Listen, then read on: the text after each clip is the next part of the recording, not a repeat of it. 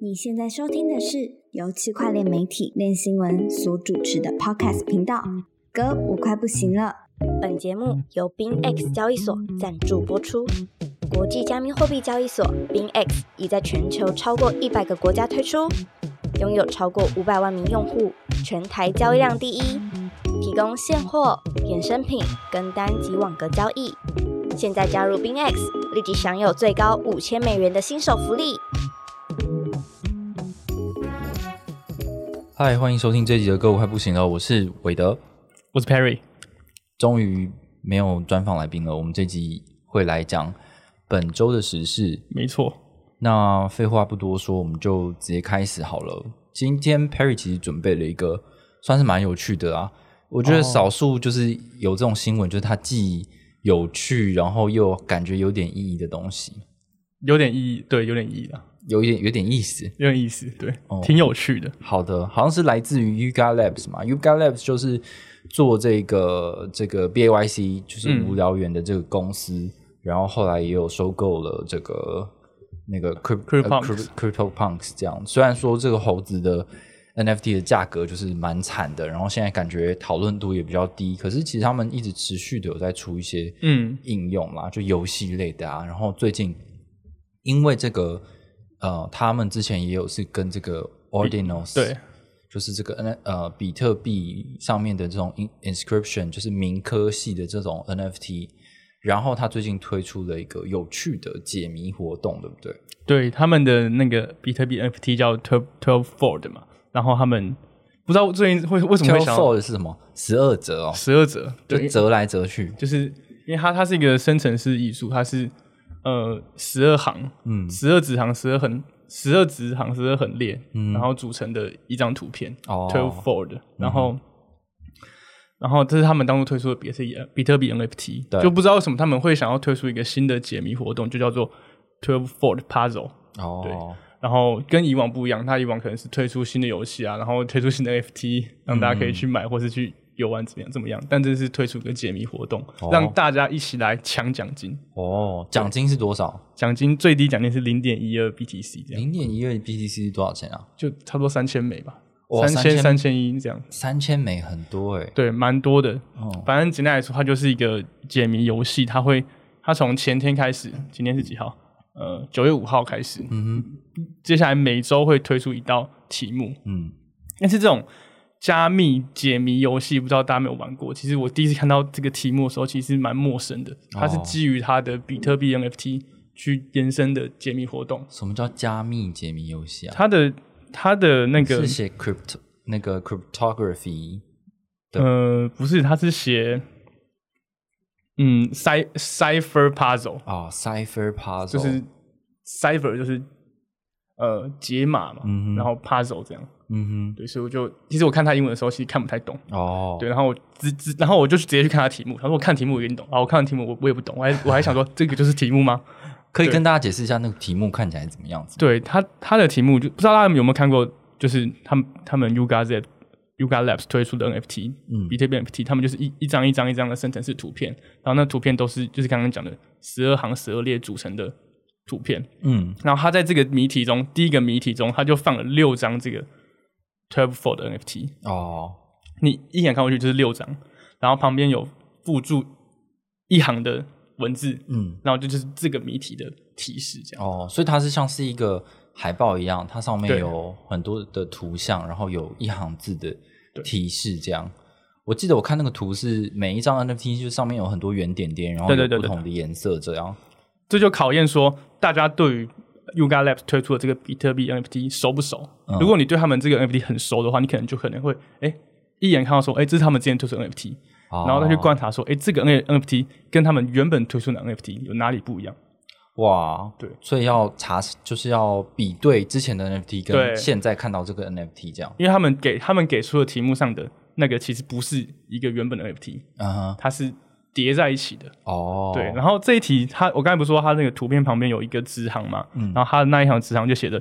“Having two together during hibernation can make the difference”。哦，这句话从翻翻译成中文就是在冬眠期间将两者放在一起会有产生重大差异。哦就你去只看这英文，想说什么就这样，什么这到底在讲什么？嗯，对，但你就要去去思考说，那这些英文单字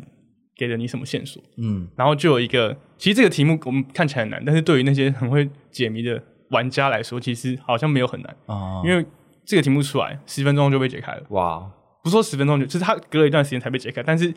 解谜的那个人，说他十10分钟就解解开出来了哦对然后就爽得三千 U，对哇，对，就是很厉害。然后他有解释说这是什么意思，就是他说刚刚我有讲到说 having two together，就他就去推测说嘿这就是代表有两张图叠在一起。嗯嗯所以当你去发看他的这个题目之后，会发现他们每一张图上面都有一些残影，嗯嗯，就可以看出来这其实是有被叠叠起来的感觉。哦，所以你就可以去找他们原本他们他们有三百张比特币 NFT 嘛，嗯去找出说每一张图是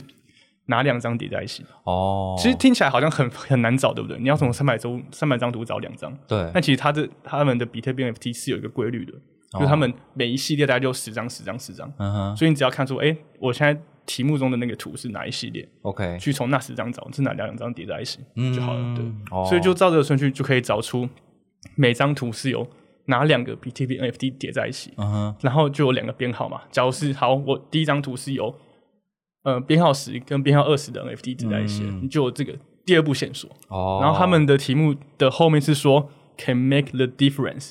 这个嗯 difference 其实它不是要代表差异的意思，它是在讲说减法中的差，哦，就是加是和嘛，哦减就是差。所以他还玩了一点英文的双关，对对对这样对对就对是对除了图的不一样之外呢，你透过找到这个图代表的编号，然后发现说一个代这个不同的图代表的数字，那数字彼此的差异又是另外一个嗯对，哦解题的线索对对对对，所以你就把这个数字减掉之后，你就会得到总共有六个数字。嗯，对，，再把这六个数字去对对照呃英文字母数字表。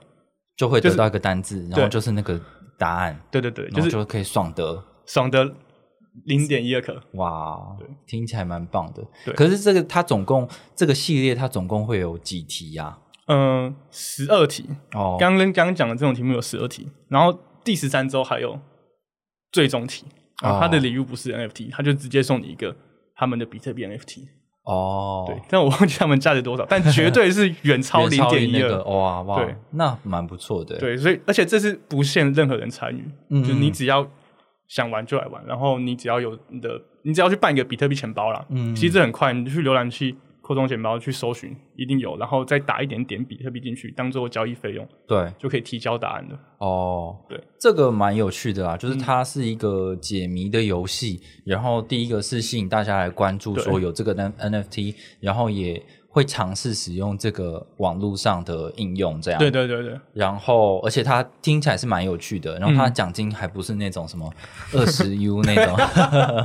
很大方。它是真的蛮对嗯蛮吸引人的一个奖金。然后这个文章其实 Perry 有写了两篇嗯嘛，一篇是这个活动刚推出的时候介绍内容，然后另外一篇是他被破解之后，嗯大家这就是有有那个高手他在解析这个题目如何解的一个过程。对，可大家要很注意，就是这个其实只是第一题而已，就相信嗯第二题、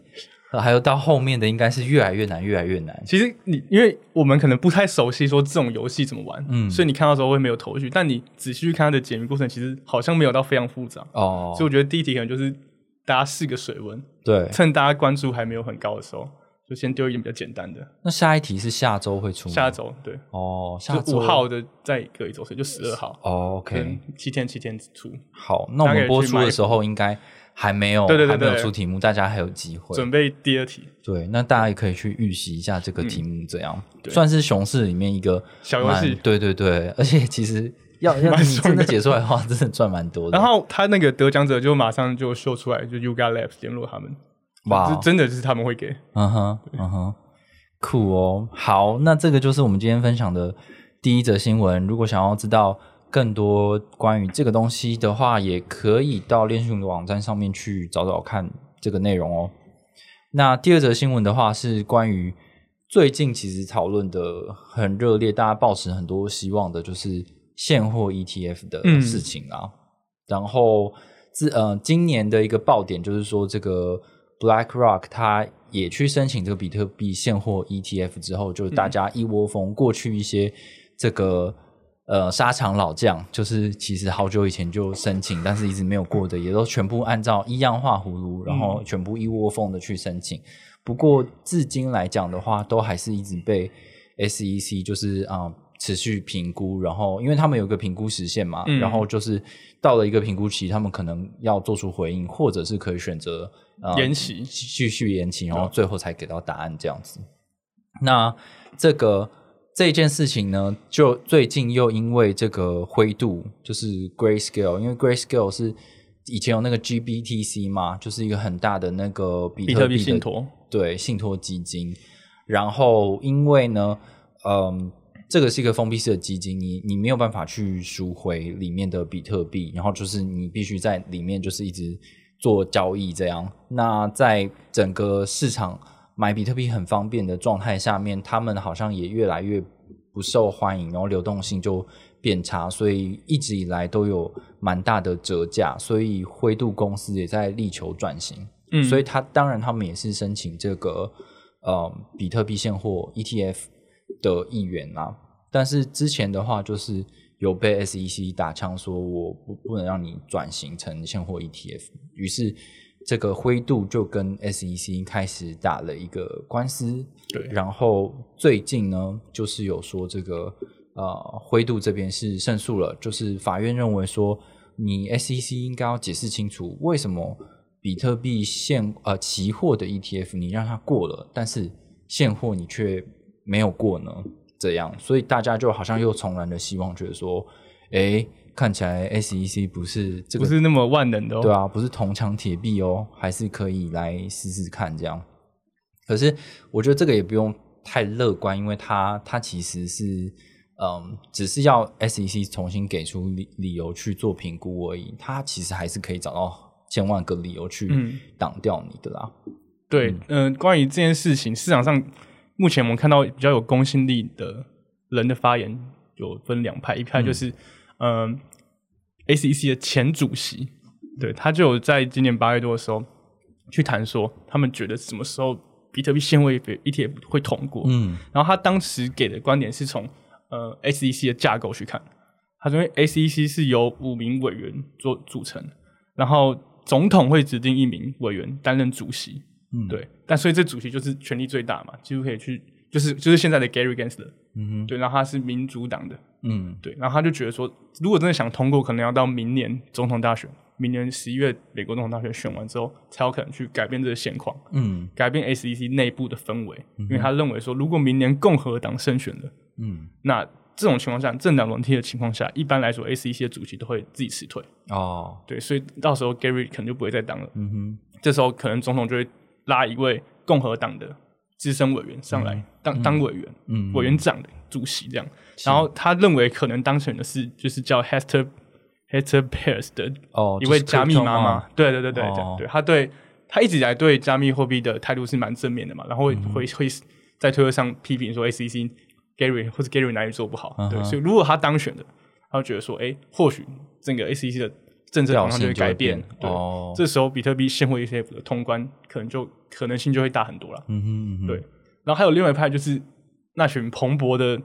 分析师们，对，他们在灰度通呃胜诉之后，他们觉得今年就会通过了，哦，对，那可能性说是七十五趴这样，然后哦明年通过的可能性是九十五趴，哦，所以他们觉得再晚一定也是明 年，哦。对他们其实蛮正面的，蛮蛮对啊乐观的，但这种分析师就是都是干话连篇，大家就听听就好。 就是他们会为了他们想要的观点，然后去嗯做一些评论嘛。事实上，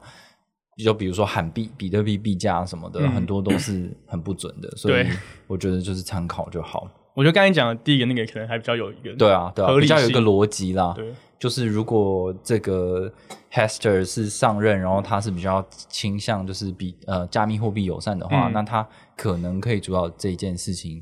去通过。可是这也很极端，就是嗯这件事过不过了，他觉得过得了，原因就是把 Gary 拔掉对嗯啊， ，Gary 没有拔掉之前就不会过，可是我记得那个政策不是也是投票制的嘛，就是他们有很多的、哦对，呃内部委员，对啊，然后去投票，所以我不知道哎、这很难说啊。对啊嗯，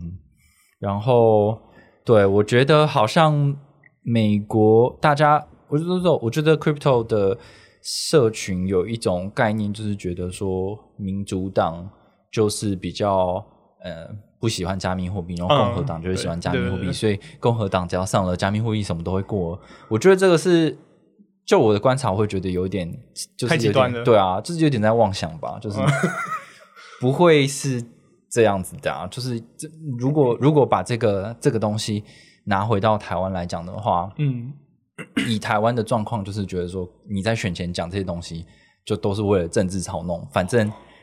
对啊，你就是这个，就是跟就跟统独议题一样啊，就是某某党就是比较统，嗯某某党就是比较独，然后你选谁就会比较偏向哪一边。可是其实不管是谁选上了之后，他们还是会以整体的。最安全哦的、哦哦最保护他们的呃，就是最最低政治风险的方式去做事情。那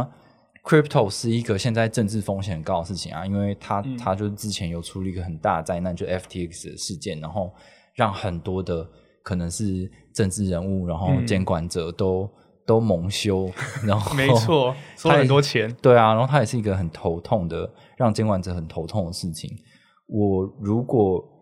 就是这不会是我最大想要做的一个政治筹码，就是、哦对啊，我我我在这边保证你说，哎，我上选上任之后，我就让你们过，就是为什么我要冒这么大的风险，然后嗯去保证，就是去交换这个利益，我就觉得这事情没有那么简单啊，对啊。好，然后刚刚我我自己，因为我有写一篇东西是关于那个呃法院，就是让这个灰度胜诉的事情，就是我想要解释一下说，那时候法院到底是为什么会让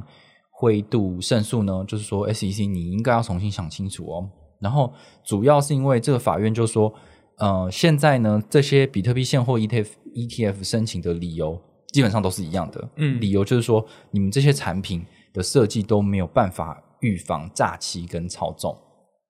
对，那法院就会觉得说，好，你是用这个理由让呃让这个比特币现货 ETF 不通过，那为什么你让比特币期货 ETF 通过呢？因为期货的市场照理说，他说按照这个灰度提出的证据，对，所有的期货市场价格几乎是九十九趴都跟这个现货市场是高度相关，它们影响程度很高。嗯，所以整体来说，他就觉得你这个监管条件是相同的啊，你怎么会觉得说，呃，SEC 觉得说，哦，因为这个期货市场是在 CME，就是这个智商所智商所里面做期货交易的，所以这个发生的地方是只有在受监管的啊看 安转，这个这个领领域里面，所以他就没问题，我可以让他过。可是明明这个智商所里面的期货价格就非常程度受到一个嗯你都监管不到的对对现货对市场的影响啊，那你怎么会觉得说它就没有被操弄的风险呢？所以他就跟这个 SEC 说：“那你要给我一个理由嘛？你现在不让这个现货 ETF 过，可是你让期货 ETF 过，到底是什么意思？你应该要给我一个理由。”嗯，那我觉得就偏向两种解释，就是嗯，SEC 第一个是他找到其他理由去否决。呃嗯呃，现货 ETF，比如说你要托管啊，要结算这些比特币，可能都有呃很多的衍生的问题。或者是说，那那你就我不知道哎、就是有的人也会说，可能就是直接那就把这个期货的 ETF 给收起来废掉算了。说两个都不要做，对啊，两个都不要做，反正我说不通嘛。就是既然就是它是大程度的在海外市场就是会被操纵这样。嗯，对啊，那我觉得这个是值得思考的问题啦。我也蛮期待说这个案子到到后面会怎么样，就是 SEC 会拿什么样的理由理由来去挡掉来挡掉。对啊，蛮好奇他那个灰度那时候证据九十九点九趴相关性嗯，是怎么弄出来的？真的这么重合哦？那时候看到的时候其实蛮惊讶的。我也不知道欸、但是至少法院采他嗯是信对了啊这个对啊证据啊。对，所以我觉得就大家看看嗯吧，也有可能就是因此这样子就就通过啦。那而且通过的状况下是，既然所有的业者都是申请条件都是一样的，嗯，我就是都有那个什么呃监督共享协议，然后我都找这个 Coinbase 做托管。那每一个业者都一样，那你照理讲你就要全部通过啊。对就现在越来越多人跑去申请了，对，然后因为关于这一点就有有人出来说会引发一场费用战争，哦，就怎么是说？灰度的管理费是两趴嘛，嗯，超级高，这已经被诟病很久了。对，对，然后他们灰度在接受 CNBC 采访的时候就说，如果我们真的转型了，我们绝对会把管理费降低。哦，对，而且因为而且还有一另外一点是，以特以太以太的期货 ETF 对，最近也很多家在申请嘛，我记得十六家十几家，嗯然后还然后也有人说可能通过的话也会有一场费用的相关的比较，因为哦你把那些清单上的申请人拿拿出来一看，发现其实他们的管理费年费都是非常非常低的，可哦能零点多趴。不到一趴，然后最低好像零点二趴多的，嗯哼，所以相对于灰度这种两趴来说是超级高的。对，对，然后你同时又通过这么多间，那嗯如果这东西产品都差不多的话，那我一定是找我成本最低的啊、嗯，就投资人你会找说，那我哪个费用年费要交比较少的，对就对，嗯，有可是能会有这个现象。是的啊。哦，对了，我再补充一下，就是那个法院也有说，SEC 当初打枪这个灰度，还有另外一个说法，就是我们最近也写的蛮多的，就是那个链上数据分析公司 Arkham，它有嗯找到灰度的、呃比特币的地址，也有找到以太币的地址，基本上。这一个机构拥有的比特币跟以太币全都世界是超全世界第二，对对，所以 SEC 就觉得说，我不能让你这样子，因为你基本上我让你过了，你就是有可能会影响到智商所得交易价格，因为你的影响力太大了。对，所以我不能让你过。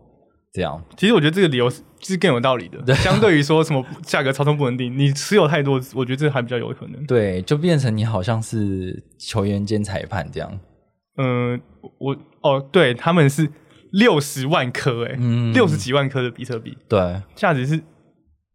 Oh my God，一百六十一亿美元，嗯，其实这真的是很大的。第一名是币安嘛，哦，必，然是大概呃，我记得是六十六万，嗯哼，对，其实就也没有差很多了。嗯哼嗯然后接下来就是 b Phoenix，但他们只有二十几万颗，就是那落差是很大。就前面两个的组的组织的机构，他们的量是非常非常大的。嗯嗯嗯，懂。好的，那大家就拭目以待喽。不知道会不会就竟今年通过对啊，会不会今年通过？那就算是通过了这件事情，真的能够带给比特币就是长期的涨幅吗？也不知道。可能短期的涨幅的话是完全可以预见的。我们可以想象到，只要一有一个消息放出来说哦通过了，那肯定是短期是会暴涨一波的。按照这种币圈很 formal 的状态来说的话，我觉得大家可以关注就是灰度的这个诉讼案的进展。其实很多分析师都在讲说，这件事会不会会过，取决于灰度这件这件诉讼打得怎么样。嗯嗯，对，所以目前他们在当初 ACC 败诉的时候，有四十五天可以进行上诉嘛，重新上诉，嗯所以可以看四十五天后他们做了什么样的行为。 OK，对啊好，那这是我们的第二则新闻。第三则新闻呢，想要跟大家聊一下，嗯，不知道大家知不知道有一个币，就是有一个公司叫做 Cyber Connect。Cyber Connect 是什么？做什么？线上链上社交？交对啊，反正他做没什么用过我们也不是很重要啊。 就只是现在现在大家买币还有在乎那个币是做什么的吗？对啊，就是唉，你说这你你可能知道他们发币的机构是干嘛的，对但你不知道他们币要干嘛。对，然后你自己也不会去用他们的应用，这样子。对，哎，说到这个，就是想到说，呃，最近有写一个新闻，就是那个新加坡新上任的总统，然后他也是之前新加坡金融监管局的，呃，就是很很长期的一个官员，他就说，他就觉得这种 crypto asset 就是数位资产，它就是一个很纯然的投机的 Scam，对他没有说 scam 啊， 就是纯然投机的东西。然后他就觉得说，我们到底要不要监管这东西？就是哦你监管它了，感觉又正当化这个纯然投机的市场。然后，但你不监管它又不对，所以他因为就他会害很多人受害。对啊，那他就说，那我觉得他们就觉得说，就是他个人意见啦、因为很多人就批评说什么哦，你只是新加坡的总统根本就没有实权呐、啊还是还是要交给那个那个、呃，MAS 呃，不是就是总理啊那些哦，呃呃，对，哎，是总理嘛？对，然后去去做做决定嘛，还有 MAS 就是自己去做决定。可是 anyway，我觉得他讲的蛮有道理的，就是他觉得那可以做的就是就是要设设置一个呃，就是类似最高指导原则，而且它是哦它是严苛的，然后然后是有如果公权力的，对啊，然后如果你你你要去，你就你就你去去玩吧。可是你去玩的话，就是作为监管单位，我们就是不负责，你是完全要就是自负风险自负的。那对啊，我就觉得现在看起来也也是这样，因为他有说，如果你要做这个监管，加入这个啊、加密货币的监管的，它就像是一种无止境的游戏一样。我觉得现在看起来也是这样，因为新的东西是太多太多了。那光是 定义稳定币，什么是稳定币？然后稳定币又超多种，然后你要定义怎么如何监管 DeFi，要监管嗯 DeFi 的创创建者，还是监管协议本身什么东西一还大是要堆。监管智能合约。哦，对啊， 就是嗯，就是很太多多了很多的麻烦，嗯，那干脆就是好吧，你就是反正我就让你们这些韭菜自己去玩，玩完死光了就 再也不会有问题了，这样应该不会死光哦。对啊，春风吹又生。对好，你讲到哪里了？就是讲到哦，Cyber Cyber Con- Connect，嗯，对，总之呢，它就是有一阵子又突然暴涨了，好像整体来讲就是快速暴涨了超过 三百三百五四趴，五十四趴，然后那个时候还是整体的市场，包含比特币都在下跌的时候。，嗯，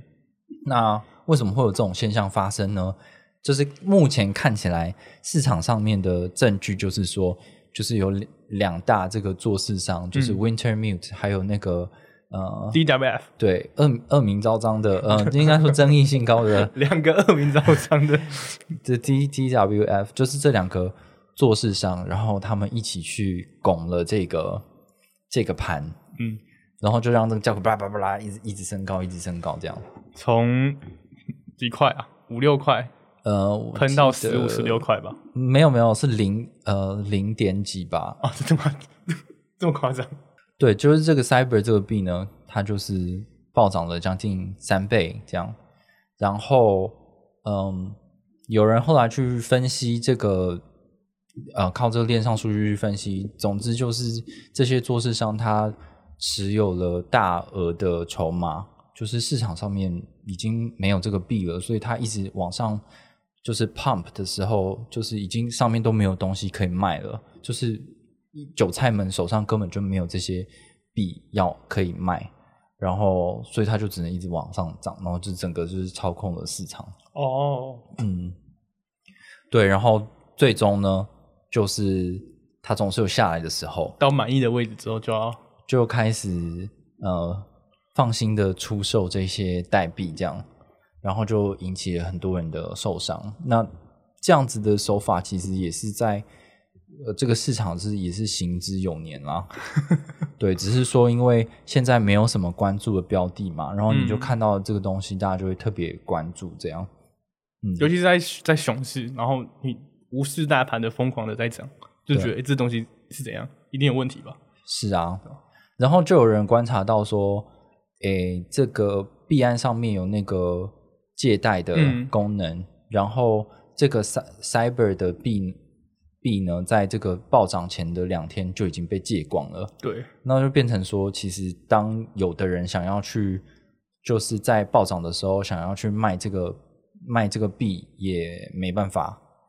嗯做到这样。然后就有人在怀疑说，是不是早就已经有策划好这个计划了，然后交易所也有在参与其中，然后导致就是这是一场大大型的做市商加呃交易所交易所联合加这个新创公司的联合的一个一种斩杀韭菜的行为。因为这没道理啊！你要去借币，好，嗯你今天除非 Cyber 他们上面有什么活动，有什么呃质押活动，嗯可以去赚高额的呃的的利率等等的，但没有啊，你又没有干嘛？你为什么要借币出来？嗯对突然把这币借出来没有好处啊？对，就没有人找到这个动机说的就是合理之处到底为什么会有人在这个时机点，嗯然后把所有的东西都借光？就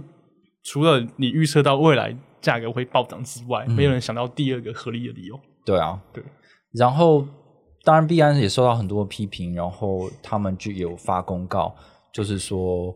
总之他们是无辜的这 样。然后，这个关于这个借贷呢，本来就有每每日的限额的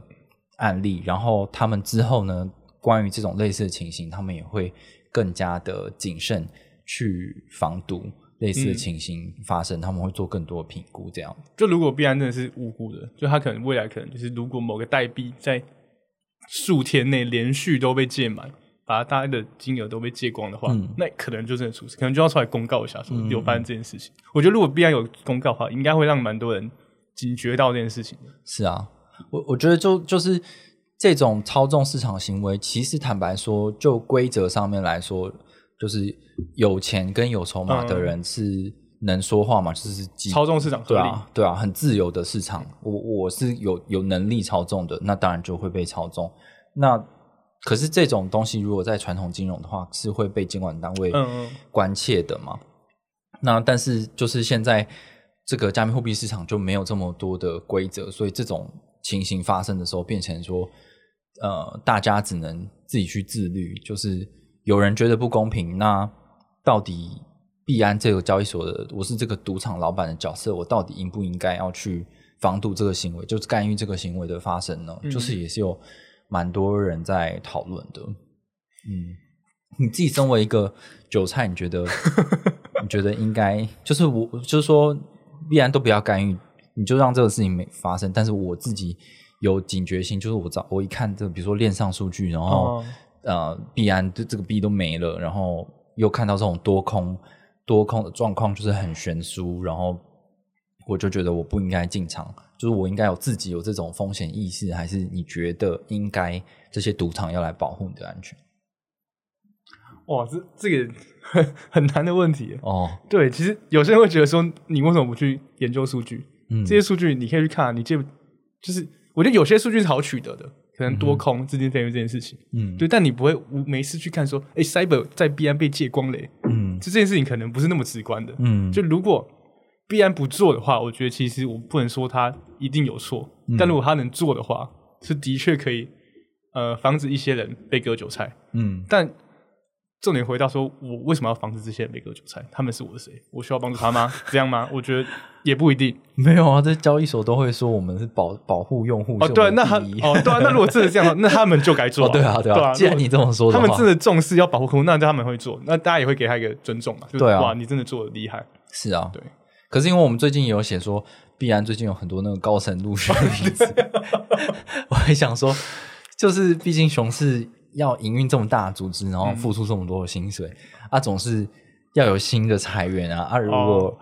如果说这样子的一个模式，就是跟造市商还有这个新创公司的配合，就是一个很好的营运模式，因为交易所可以赚资金费率嘛。嗯，诶，是交易所可以赚资金费率吗？赚手续对手费啦，方啦，对啊对啊对对啊但是你可以赚手交易手续费，手续费啦。然后对你借贷有钱 嘛？对对啊然后这些也是很重要的裁员呐、嗯，嗯，所以，呃，对啊，如果我这我觉得如果我是商人的话，我这时候就是说我保持中立，这样子最好的、啊。嗯，如果他真的只是保持中立的话，我其实也不能太苛责啊。嗯，对，因为要要赚钱嘛。然后他们如果真的完全没介入的话，那你就看到有造货商在搞啊，嗯哼，对啊？对啊，好但他吧也不可能跟大家说有造货商在搞 这些事情，因为他们也需要流动性，市场上也要有人作价这样。对啊，对啊，他就不可能是跟招商为敌啊。这些造市商，也就是我最重要的对伙伴，嗯我不可能说。就是说，哎、干你不要割韭菜 哦！我们是保护用户的，你不要闹哦。对，这超级不合理的。对啊，嗯，所以我觉得就就就就对啊，这个是一个很大的利益结构，嗯那大家只能从这种事件中去学习如何警觉，对对啊，我自己也是有被割了一点。对，好的，那这个这个相关的新闻其实我没有写的比较详细啦，我们就是现在是讲的是非常粗糙的一个版本。那大家如果有兴趣的话呢，可以到联信网网站搜寻这个 cyber c y b e r 去了解一下相关的事件，然后也有一些呃网络上的 K O L 去讨论说哦要怎么样去啊、呃防范这样的事情发生，有什么哪些数据可以观察这样。对，但我觉得最容易保护自己的方式就是，就是不要贪心啦、就是所有的这些局都是利用你的贪心的这一点，然后嗯让你去下更大的注，然后最后你会感觉到受伤。这样，好，那接下来要聊的事情是关于微策略，我们来讲微策略好哦，了。好，对，嗯，热腾腾的话题。热腾的话题，呃，今天是九月七号，然后九月七号凌晨的时候呢，就是有宣布一个消息，就是这个 FASB，反正就是这个美国财务会计转折委员会啊，谢谢你帮我讲完这个很长的， 对因为他们之前都一直有在讨论说，呃，关于加密货币的会计准则，对，然后也讨论了蛮久的。那在今天就九月七号的凌晨的时候呢，他们就有通过了一个叫做公允价值。认列未实现损益。好的，对，它是这这个是一个很常见的会计科目，嗯哼但没办法套用在数位资产啊、虚拟资产上面。嗯对，但今天之后可以了。哦，对，以前的话的状况，我记得是维策略，他早期，嗯、他一直以来都有在买比特币，然后他嗯买了超级多的比特币，然后呢，他在他的财报上面，只有比特币跌的时候，他会认列亏损，就是、嗯它可以认列数位资产减值啊，就是因为他们的比特币都是被认列在呃 digital currency 这个嗯科目哼。嗯对，但是如果你今天比特币跌价了，你嗯就要在之后的财报上去去认列说这这个比特币有多少的损失嘛？对然后你这时候就要认列科目叫数位资产减值，说你呃嗯买的时候，digital asset，对对对对的这个科目，然后嗯减值了，他就会认列，对对对，所以所以财报上会显示说我这一季跟下一季赔了多少钱，嗯哼这样对，但是问题就是在于说，像是二零二零、二零二一是大牛市的时候，嗯其实呃，维策略的那个比特币的持有已经赚了非常多的钱，但是这个这个赚的钱的价值是没有办法在财报上面显现的。对，因为因为它只能认列减值，所以我如果今天比特币跌到一万，嗯那我财报上我有一百颗比特币，那它的一百颗比特币都是用一万的价值去算，嗯它即便之后涨到三万，我也不能用三万去算，嗯所以会对你财报的数据上会有很大的影响。对，就是偏离了真实性、啊。对对对，嗯对，就会让你财报不好看了。对，那现在的话，因为这个，总之这个会计准则的机构呢，他们就通过了说，你们这些 digital asset 数位资产是可以用公允价值去做计算的。对，公允价就是 fair value 嘛，它通常就用在一般的金融商品上。嗯，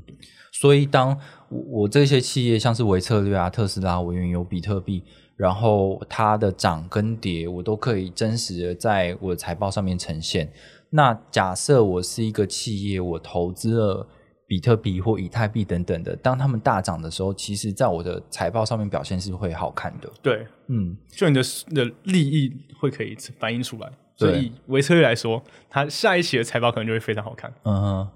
对啊，所以那所以我是股市投资人，然后我就会想说，哦，最近比特币大涨，那我下一接下来如果撑到我这个这个财报的时候，应该是对我的股价非常有帮助吧？这样，对，所以像是维策略这种。大量持有比特币的公司，然后也以这个为宣传做嗯策略的、呃方式的话，可能他就对他的投资人蛮有帮助的。对啊，因为它的财报我们看它是比特币价值是跌在一万多，嗯哼，对，然后然后现在相比就是差很多嘛。对所以如果之后价格在这之上的话，那它财报一定是偏好看的。对对，从目前来看的话，应该是没什么问题。哦，对，因为之前比特币有跌到很低过，对对对然后对这个我那个维策略，他就是要要把那个跌到很低的那个点记录起来，就说哦，我是赔了这么多钱，但实际上现在已经回升了不少。嗯，所以如果他之后也用这个新的准则去看的话，其实他就是会比之前再更漂亮一点，他嗯财报数字。嗯，对，没错。那我是觉得说这这个这一个新的规则，搞不好有机会就是去吸引更多的企业，如果他就是有意将公司的资产就是多元化的哦投资在数位资产上面的话，那他可能就是可以帮助他的财报，也嗯不一定。他可能就比较愿意买了，对啊因为至少我不会变成只能减值这样，对啊只，能在亏损的时候反映出来。嗯，他们就看到说，诶，那我就是好像只能做这个减损的话，就都会不好看。可是我现在我是有机会让我的财报变好看的，嗯，对，那搞不好它会变成一个 adoption 的一 个，哎，加速机构采用哦，啊对啊，这方舟投资又开心了。如我就跟你说了吧，这个什么比特币要什么二十万还是三十万，就是因为这个原 因。机构采用永远是他们认为上涨的最大的原因。没错，那我们就拭目以待。嗯、这个东这个这个准则呢，其实是到二零呃二零二五年，就是二零二四的年底才会正式上路，对对，可是他说就是你们都可以提前使用了，这样。嗯，好，那就这样。没错，我们九月呢，基本上会有这个九月底台湾会试出一个监管的指导原则，嗯，然后之前我们也有写过一个独家报道，就是里面去分析每一条他想要规范的东西，跟看目前看到的一些局限。那现在很多业者其实也都还在讨论说，是不是要这样子去做管理。那总而言之，九月底就是还是会有一个指导原则出来。正式版本，对，那我们现在看到的就是，其实现以现在目前指导原则的规范来说，可能对个人币商的影响会比较大，因为个人币商跟交易所的业务其实那个规模跟复杂程度是有差别的。那个人币商如果要用交易所的同样的监管规格来看待的话，其实会受到很多压力，然后经营也不容易。所以他们一直有在讨论说，是不是要分级管理，就是交易所有一套规则，然后个人币上有一套规则去做管理。那这个目前也是还没有揭晓说到底会怎么做。然后也有人在讨论说，嗯，台湾是不是应该真的要有一个专法出现，加密货币的专法，像是日本啊、新加坡啊、香港啊等等地方有这样的一个专法出现，那比较有依据，就不要把它直接搬到用既有的法令去做管理，这样。你说美国那一套吗？我靠， 嗯，对啊，其实我觉得现在台湾比较偏向是美国的那种感觉，但是又没有在做执法动作，所以我觉得其实是更开心的，嗯，对，就是我觉得也有可能就是还不知道怎么管比较好吧， 或者是不想要管。 也有可能。对啊，就是觉得说啊，你们我已经跟你说什么能做，什么不能做了，那你们这些消费者又要去玩海外平台，然后哦如果你对们受伤了，就是不关我们的事。其实这个平台出事也是层出不穷啊对啊，对啊， ，FTX、IMB 对啊，等等等，你就只是等下一个什么时候出现而已。对啊，嗯，所以就是大家自己的危机意识要很足够吧。我觉得台湾的执法单位感觉没有这么强力的在，至少在呃虚拟货币这一块，我觉得还没有像是美国这么强硬的在执法，对啊，在开刀这样子。你不要拿来做坏事就好了。对，如果你要玩的话，可能不会怎么样，对啊，因为台湾相关的加密货币新闻都是 都是一些什么 被抢，哦， 然后被偷走什么的钱包什么之类的对事情。嗯，就是那个就是可能跟呃就是洗钱啊、诈骗啊对这对种对活动直接相关的，嗯只是它应用到这个虚拟资产，对啊，嗯，大概就这样吧。然后还有就是讨论中的还有嗯，因为其实台湾是一个使用交易所合约产品非常自由的一个地方，就是虽然说，嗯，以台湾合法注册的加密货币公司来说，是不能经营衍生品上衍生品的，呃，像是合约啊、期货啊、期权啊这种东西。可是对于海外平台，基本上又没有规管嘛，所以嗯台湾人基本上要用什么平台，全部都是 OK 的。嗯，那他们就呃，这个台湾人的监管指导原则就，这些业者啊，还有政府就有在讨论说，到底要不要让台湾就是是可以合法的去做衍生品、衍生性商品的这些交易的，嗯。因为既然大家都在做啊，那如果今天圈起来说，哦，如果你是合法的业者，然后你都不能做，但是你又管不了海外业者，啊，海外业者就是最招牌的就是这些对衍生性的商品，那这样这个管的规就是到底意义何在？就是我我我去申请合法了，那反而让我自己什么都不能做绑，手绑脚。对啊，那我干脆就去海外做，然后再介绍给这个台湾 的用户， 就跟现在的九成都这样，对啊，走一样的套路，就看政府有没有想要扶植哦台湾的吗？对啊，不知道哎、可是我觉得这个应该是自己觉得是蛮难的啦，啊因为现在也没有一个国家是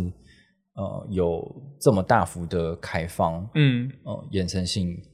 衍生品交易的。就像日本也不行嘛，日本也就日行本他们是跟我说可以，可是就是它的杠杆数有限制在非常低，就是只有两倍。那等于没有，对对对也不是说两倍，不是说两倍很少，两倍其实对于加密市场也很危险。哦对啊，你可以开大单一点就好了。对，但是其他人都是一百倍、 二十倍这对样。啊，对啊，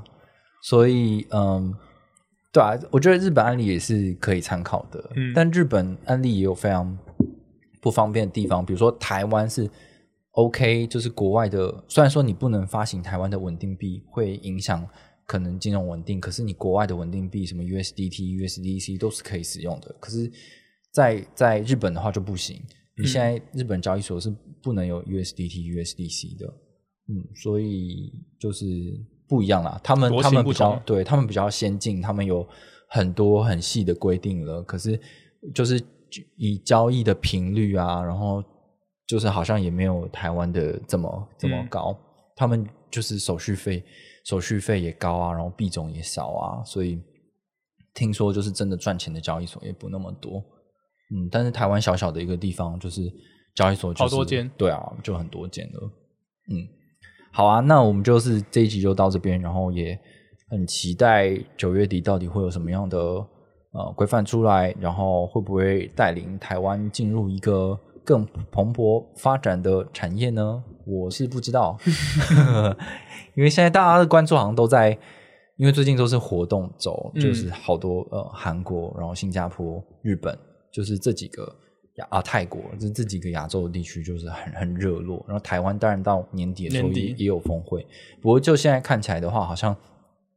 就我出国经验，我访问一些就是外国人，就是对于来台湾呃发展或者来台湾参加峰会的这种嗯吸引力好像不是很够啦。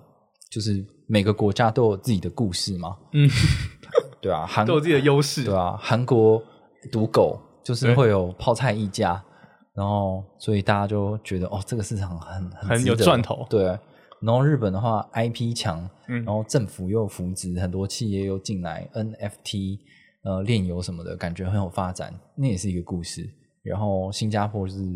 自由哎自在，自由自在，很有钱，很多中国公司，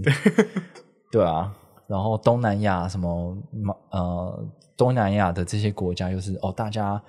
呃很会玩 X Infinity， 那就是两年前、三年前的东西。哎对，但这个印象自己留在在啊，就是他们是一个连连那个呃以太坊基金会都说哦，他们到这个东南亚之后，发现这边蓬勃生命力，大家有很多的社群出现，然后都对这个区块链很很有热情什么的。的确，的确，那尴尬的就是台湾了，台湾是什么？呃，东西很好吃，然后台湾人都很热 情，然后好像就其他没有没有太多的故事，就大家会说开发者很强啦，但是嗯，就是、对啊，我觉得开开发发者者没有，赚头，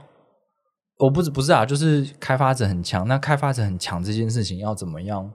表现出来？就是你有什么？你有什么？比如说，我们有一个开发者人才库或开发者超级多代表作，然后可以说、哇，这么多的顶级的协议全部都是台湾人做的或台湾人参与的，就是好像也没有人把这个故事写出来，所以我就觉得台湾的位置是有一点尴尬，然后也有待就产业内的各位去把它发展出来的吧。到底有什么可以吸引人的？你不要跟我说，因为台湾的科技也很发达，所以台湾。的开发人才很强，可是人家那是台积电啊， 跟你又没关系。那台台积电的人又不是每天在那边写智能合约，所以就是对不一样啦，嗯，不同产业了，对啊，不同在 就是跟说台湾的，我们咱们台湾区块链产业特色就是东西很好 吃。呃，对不起，我又讲了一些负面的话。没 事。好，那这一集的 podcast 就进行到这边，嗯，大家下拜周拜再见，拜拜，拜拜拜拜。